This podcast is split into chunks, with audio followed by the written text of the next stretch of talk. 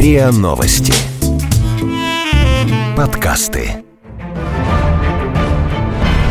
Заговор классиков. Столбовой дворянин татарских корней, крестник Екатерины II, в молодости поэт-сентименталист, участник новаторского поэтического объединения «Арзамас», блестящий эрудит, пользовался уважением самого Гёте, многолетний министр народного просвещения, автор священного идеологического мема «Православие, самодержавие, народность», объект жестоких эпиграмм Пушкина, Сергей Уваров в поисках просвещенного самодержавия. Здравствуйте, это «Заговор классиков» и микрофона писатель Виктор Ерофеев. Виктор, здравствуйте. Здравствуйте. И я, Анна Качарова. Сегодня мы говорим о министре народного просвещения России, который занимал этот пост при Николае I, о Сергее Семеновиче Уварове. И напомним сразу годы его жизни, 1786 и 1855 год его кончины. Но я думаю, здесь еще надо напомнить и две других даты, назвать именно те годы, когда он в течение 16 лет занимал свой высокий пост. Это 1833-1849. Виктор, ну мы часто говорим о писателях, которые занимали государственные должности в нашем заговоре классиков, в нашем цикле программ. Мы говорили и о государственных деятелях, которые занимались литературой. Например, у нас был специальный выпуск о Екатерины II. Но Уварова вряд ли можно отнести и к таким высокого плана литераторам. И такое исключение у нас было лишь однажды, когда мы говорили о чиновнике, у нас была программа об Александре Бенкендорфе.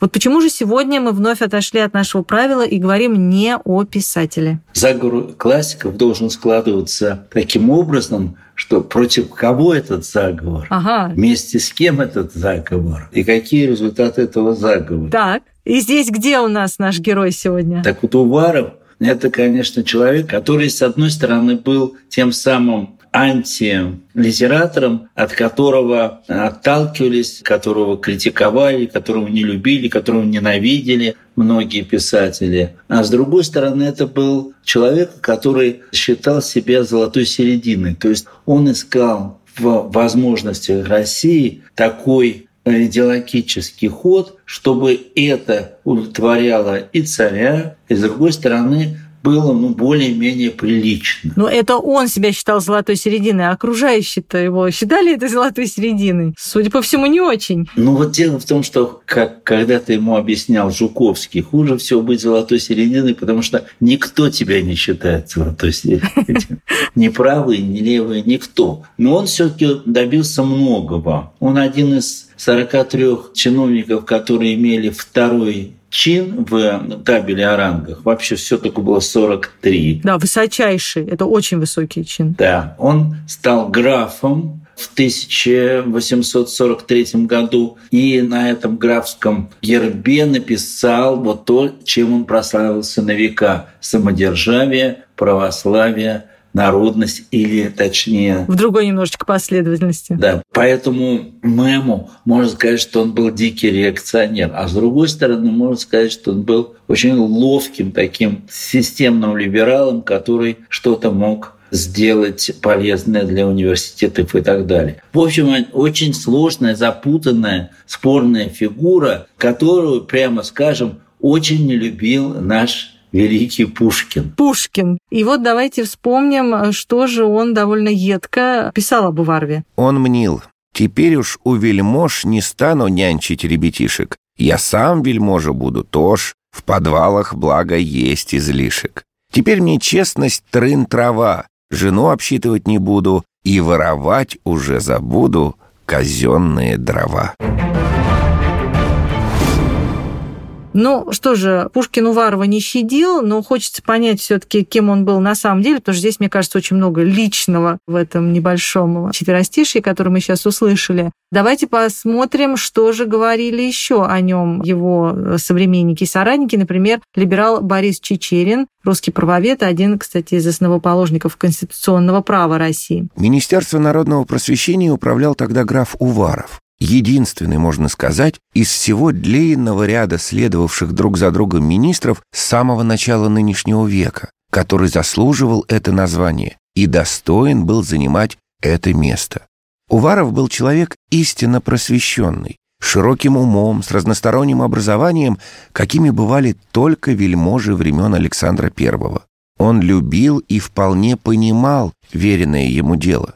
Управляя народным просвещением в течение 15 лет, он старался возвести его на ту высоту, на какую возможно было поставить его при тогдашнем направлении правительства. Виктор, но все же где вот та самая эта золотая середина? Так вот, золотой середины нет в политике, потому что только начинаешь заниматься компромиссами, как с двух сторон получаешь по мозгам. Надо сказать, что Уваров жутко ненавидел Пушкина после того, как он написал вот эту оскорбительную оду. Но здесь его нельзя осуждать за это. Да, и когда Пушкин умер, то он устроил скандал одному из изданий, которые поместили сообщение о смерти Пушкина в травную рамку. Угу. Он сказал, что Пушкин не был ни государственным деятелем, да вообще не был никем. Почему надо было траурную рамку? То есть он вообще вот до такой мелочности мог дойти. Ну, вообще о характере его очень разные отзывы можно найти. Но вот мне кажется, что народное какое-то мнение, оно всегда что-то определяет. И вот мы нашли такой исторический анекдот об Варве, который предлагаю послушать. На похоронах Ивана Андреевича Крылова прохожий спросил, кого хоронят? Министра народного просвещения. Позвольте, разве граф Уваров умер? Это Крылов. Но он же баснописец. Настоящим министром народного просвещения был Иван Андреевич Крылов, а граф Уваров сочинял басни в своих отчетах императору.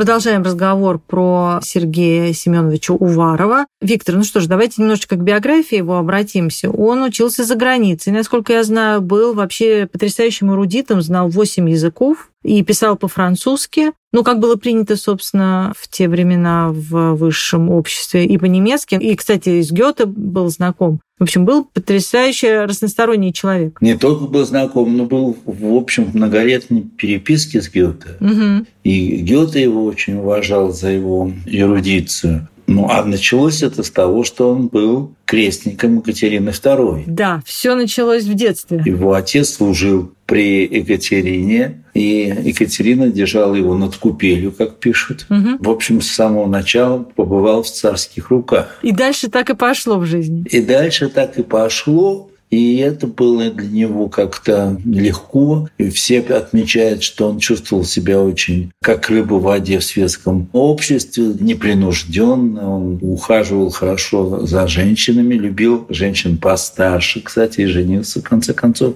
на более постаршей и очень богатой женщиной. Разумовской. Стал очень богатым человеком. А до этого как раз, поскольку отец его рано умер, он был как бы бедным родственником у дядюшки, и это, конечно, отразилось, видимо, на его характере. Он был скупым, тщеславным. Ну, в общем, про характер ничего хорошего современники не говорят. Но про ум его... Да, еще я читала, что ужасно любил лесть. Любил, да. Окружающие этим пользовались периодически. И сам был льстецом невероятным. Но надо сказать, что вот это то самое редкое сочетание просто гениальных способностей, назовем так. То есть действительно гениальных. Не просто хороших и выдающихся, а гениальных. Конечно. Многие, включая Герцена, считали, что это, в общем, самый эрудированный человек своего времени. Угу. Он совмещал много всяких в себе прекрасных наклонностей занимался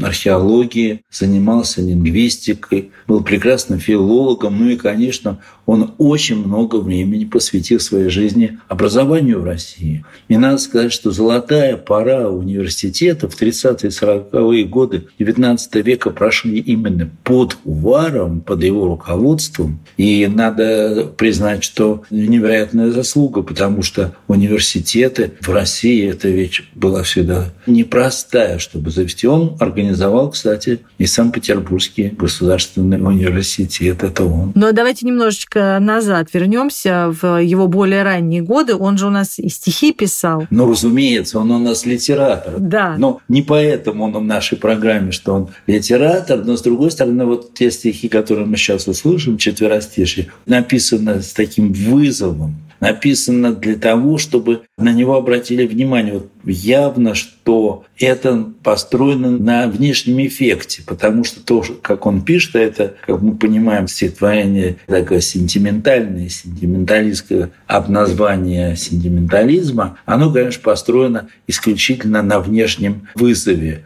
Вот какой он несчастный, Давайте послушаем, какой он был несчастный. «Страдалец я теперь и помощи не вижу. Надежды никакой нет в жизни для меня.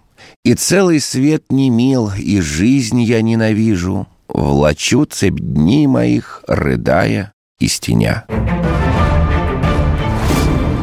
Виктор, он еще и не последнюю роль, а может быть даже одну из первых, сыграл в организации создания общества Арзамас. И там он фигурировал под прозвищем почему-то «Старушка», и знаем мы, что он дружил с Карамзиным, и с Жуковским. Какова роль его была вот в этом сообществе литераторов того времени, о котором мы вот и говорим в наших программах сейчас? Вы знаете, Арзамас – это были новаторы, в отличие от тех, которые группировались вокруг Державина и Шишкова. Вот эти ребята – это Батюшков, это Жуковский, в конечном счете Пушкин тоже примкнул к ним. Да. Общество существовало всего три года, но оно как бы выразило собою желание русской культуры обрести какую-то свою, я бы сказал, такую красивую, элегантную словесность. Не быть узником старославянских каких-то идеалов, и как лингвистических, так и духовных, а найти что-то новое и свое. Здесь, кстати говоря, Уваров сыграл большую роль, потому что в этом Арзамасе он как бы пытался сплотить людей и даже его возглавить. Ему не дали. А из-за чего? Он еще был молодой. Угу. С другой стороны, были и поважнее его литераторы. Как говорят о себе его стихи, в общем, ничего особенного в литературе в качестве поэта не создал, но эссеистом он был отменным. Поэтому он был признан человеком замечательной культуры – но все-таки Арзамас не возглавил. Да не в этом дело. Дело в том, что он все равно зарядился вот этим ощущением прогресса. Там, в Арзамасе. Но не прогресса в литературе, да, а прогресс того, что Россия должна куда-то двигаться, идти. И тема смысла, история, о котором мы с вами говорили в нашей передаче о Чаадаеве, тоже не только его посетила, но вообще стала одной из главных его жизни. Поэтому, помимо всего прочего, был и философ, и историк. В общем, очень много всего, при том, что человеком, видимо, был гнилым, и малосимпатичным. Но все-таки хочется проследить его какую-то эволюцию, через какие ступени, скажем так, он прошел. Вот Арзамас. Дальше что было? Дальше он выходит на государственную службу. При Александре еще. Да, Александр Первый замечает, он, он молодой дипломат, он в Неаполе служит, он служит в Вене, собирается ехать в Париж, но мама его еще тогда, он не женат, сильно кутила, и, в общем, растратила все. Не такой большой капитал, не такое большое состояние, и, в общем, ему пришлось остаться. Но, может быть, это его спасло от какой-то не той карьеры, которую судьба его подталкивала, но так, в конце концов,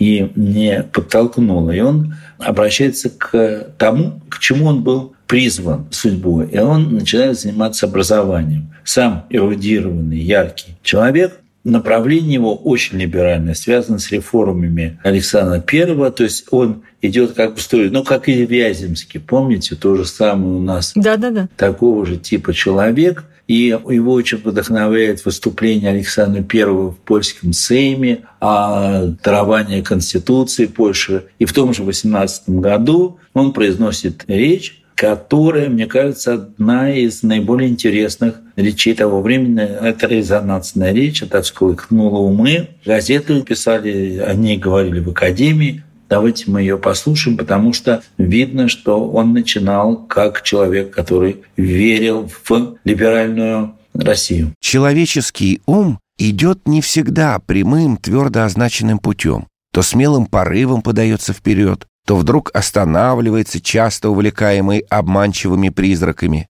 Он прерывает свое стремление и, подобно задумчивому гению на памятниках древней пластики, он обращает свой факел к земле.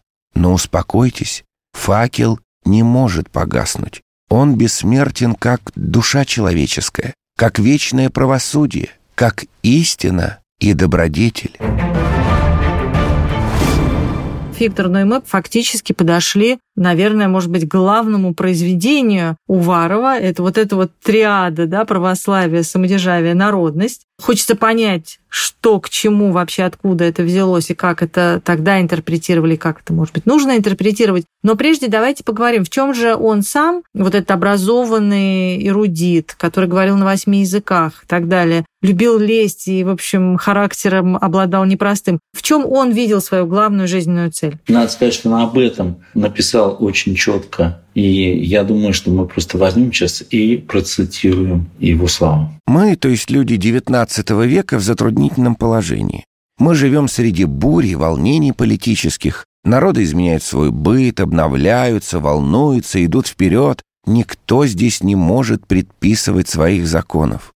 Но Россия еще юна, девственна и не должна вкусить, по крайней мере теперь, еще сих кровавых тревог. Надобно продлить ее юность и тем временем воспитать ее. Вот моя политическая система.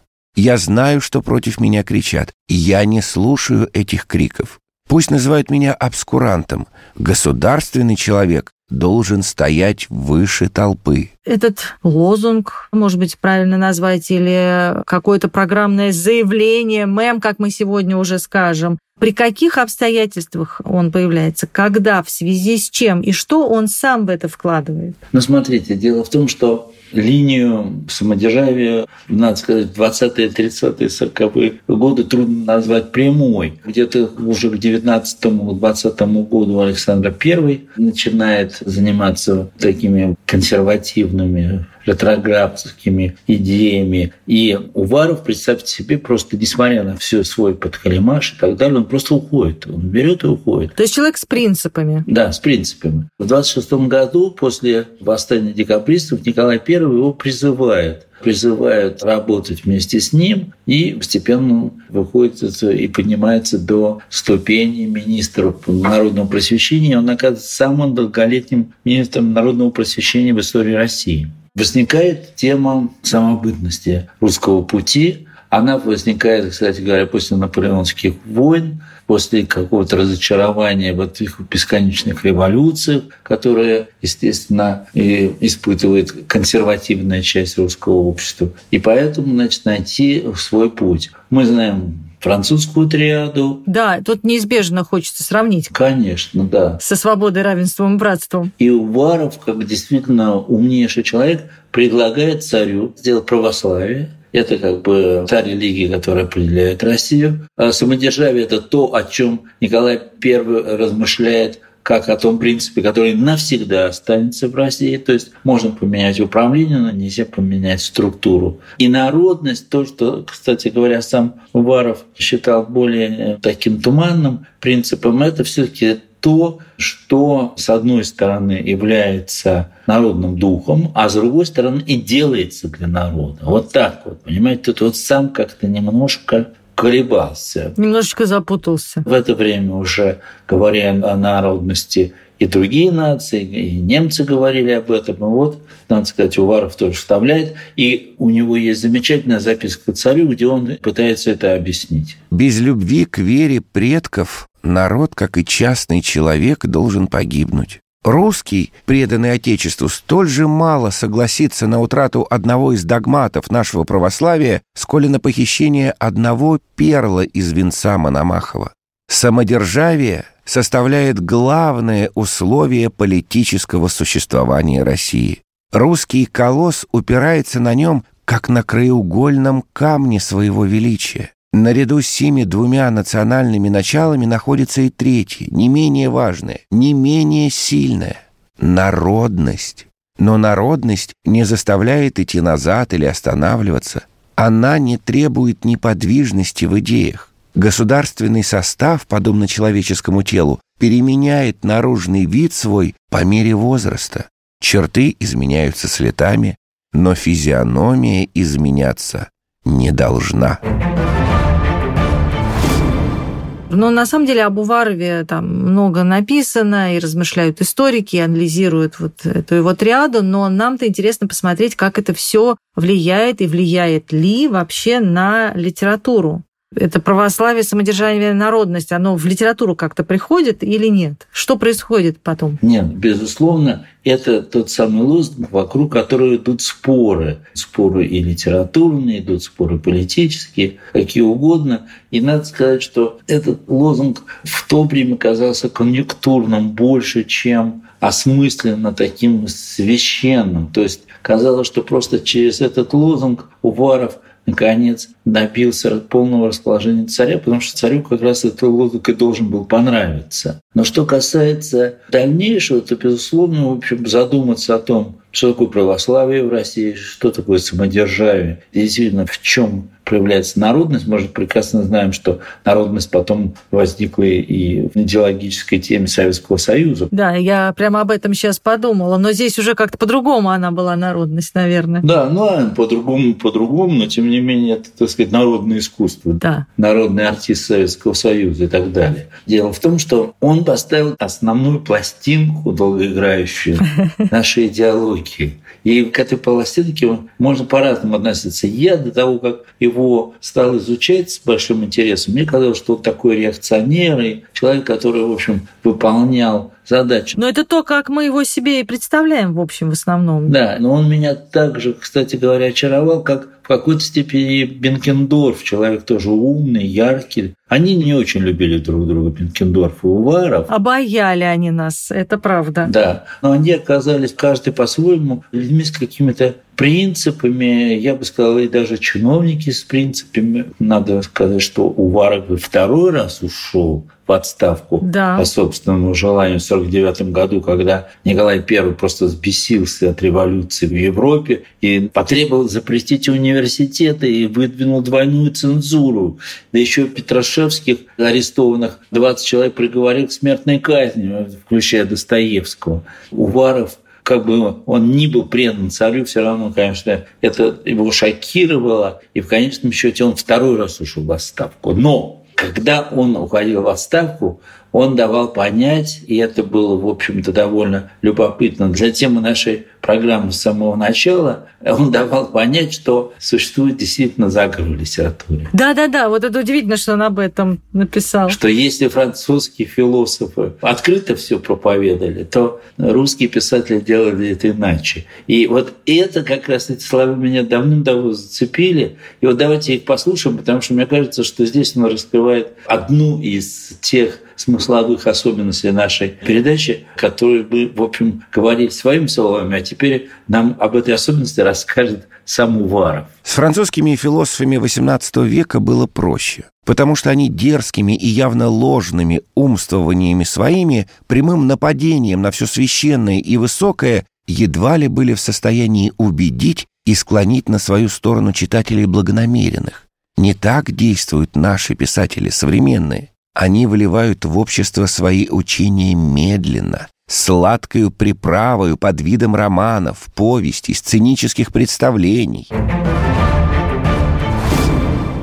И мы продолжаем разговор и размышления о Сергее Семеновиче Уварове. Виктор, ну мы уже вспоминали его юношеские стихи сентиментальные, но все-таки помимо каких-то аналитических записок царю, он ведь довольно много писал и много любопытного и неожиданного. И, как вы уже сказали, был замечательным эссеистом. Вот расскажите об этом поподробнее. Он писал на разные темы. Он писал о своих путешествиях, он писал вещи, которые были связаны с историей, он писал вещи, которые можно назвать мемуаристикой. Он вспоминал Арзама с большой любовью уже в преклонном возрасте. У него было много чего интересного. Но это серьезная такая литература? Это серьезная литература, но блестяще написано. Он писал обычно по-французски, но то, что мне удалось почитать по-русски, это говорит и о его безусловном таланте. То есть это было написано по-русски или это перевод? переводы. По-русски. Угу. То, что как-то мы хотим сейчас процитировать, говорит о том, что он легко и уверенно сравнивает двух главных политических игроков своего времени, Александра и Бонапарта, показывает их разницу. Ну, конечно, это горячая пора, Поэтому он пишет о Александре возвышенно, а Бонапарта бросает просто вниз. То есть есть добро, мировое есть злой. Ну, то есть какая-то конъюнктура все-таки чувствуется. Я не думаю, что это конъюнктура, не думаю, что это прямо сразу понесли показывать Александру, но это есть ощущение того, что Россия наконец стала той самой империей, которая будет возглавлять Священный Союз народов Европы, возродит религию, возродит добрые чувства, потушит огни революции и так далее, и так далее. То есть это написано с надеждой. Но написано очень страстно. И давайте послушаем это, потому что все-таки страсть в эссе – это дело нечастое, и я должен отдать справедливость ему, что написано это талантливо. Александр, видя нападение на земли свои без объявления войны, принимает в виду Европы вызов корсиканца и, преследуя мечом свирепого врага своего от Москвы до Парижа, принуждает его признаться в своем поражении и на коленях умолять победителя о помиловании. Бонапарте принес в Россию все язвы египетские. Александр явился посреди французов в виде ангела-хранителя. Бонапарте в Москве посрамил величие престолов и нарушил спокойствие гробов. Первое деяние Александра в Париже было благородное уважение прав человечества в самом упоении победы. Бонапарте презирает людей и притесняет их, Александр утешает и облагораживает. Бонапарте, наконец, довершая оскорбление насмешками, посрамил наши алтари, нарушил наши нравы и законы. Александр, являя французам великодушие Генриха IV, говорил с ними его языком. Мы уже говорили о том, что он а, переписывался с Гёте. Тоже давайте немножечко подробнее об этом скажем, потому что довольно интересные есть эпизоды, да. Действительно, это есть смешной момент, потому что ну, он очень гордился, что он переписывается с Гёте. Ну, тут-то мы его поймем, что он гордился этим. Да. Хотя в последние годы нашлись такие обскурантисты или обскуранты, которые говорили, так он еще и с Гёте переписывался. То есть нашлись вообще какие-то уж такие просто мракобесы. Он, как представитель золотой середины, стремился понять и правых, и левых. В результате и правые, и левые его не поняли. Об этом мы уже немножко поговорили. Но зато его понял Гёте. Он понял, что он большой эрудит. И когда возникла тема немецкой грамматики, Гёте довольно остроумно по этому поводу ему написал. Давайте послушаем это. Давайте послушаем, как описывает эту историю в своей биографической книге американская исследовательница Цинтия Витекер. Уваров многие годы переписывался с Гёте. Они обсуждали самые разнообразные вопросы. Среди прочих, один особенно забавный. Общеизвестно, что Гёте, поэт безграничной изобретательности, ненавидел оковы грамматики и считал ее правила смешными. Поэтому, когда Уваров извинился перед ним за возможные грамматические промахи в своих немецких работах, Гёте вежливо подбодрил автора. «Спокойно извлекайте прибыль из огромного преимущества незнания немецкой грамматики. Вот уже 30 лет я стараюсь ее забыть». Уваров оценил это как комплимент своей прозе и, кажется, всегда носил с собой письмо Гёте. В 1830-е годы Александру Герцену это казалось смешным. Он удивлял нас своим многоязычием и разнообразием всякой всячины, которую знал. Настоящий сиделец за прилавком просвещения. Он берег в памяти образчики всех наук. Вроде патента он носил в кармане письмо от Гетте. Вернемся еще и к его характеру и каким-то человеческим качествам, потому что очень разные отзывы можно найти, и все-таки какую-то вот ту самую золотую середину, портрет этой золотой середины очень сложно себе составить. Ну вот, например, у нас есть отзыв о нем историка Сергея Соловьева. Ну просто ужасный. Вот как будто хуже не бывает. Да. Почему он так был жесток? Уваров все-таки это тот самый человек, который поворачивался разными сторонами к общественной жизни. И у него даже есть такая фраза «Я был счастлив, если бы русская литература вообще прекратилась, я бы мог спать спокойно», говорил после этого. У Уварова? Да, Уваров, 40-е годы. Неожиданно. Прям скажем, что если Уваров 30-х годов был человек, который много сделал для университетов, то уже там, ближе к концу 40-х годов, он себе позволял, в общем, достаточно жестокие вещи. И, видимо, так же, как все наследие наследие Николая I сейчас нам кажется таким Николаем Палкиным,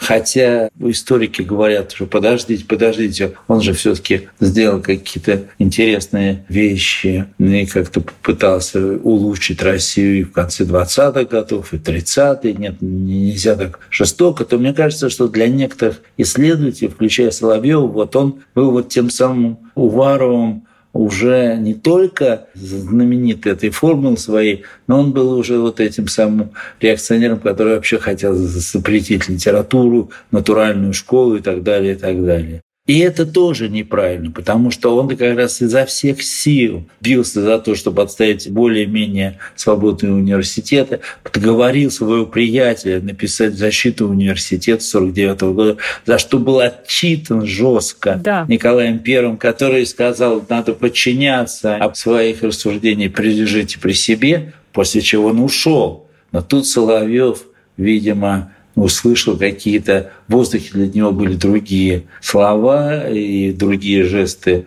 Уварова, в основном то, что лучше бы закрыть всю эту русскую литературу, и поэтому он написал о нем и об этом же лозунге достаточно суровые вещи. Но нам в нашей передаче надо видеть нашего героя с разных сторон, и не только Уварова. Мы их все любим, ну, конечно, по-разному, но надо услышать те слова, которые, конечно, звучат очень жестко. Уваров был человек бесспорно с блестящими дарованиями. И по этим дарованиям, по образованности и либеральному образу мыслей был способен занимать пост министра народного просвещения, президента Академии наук и так далее.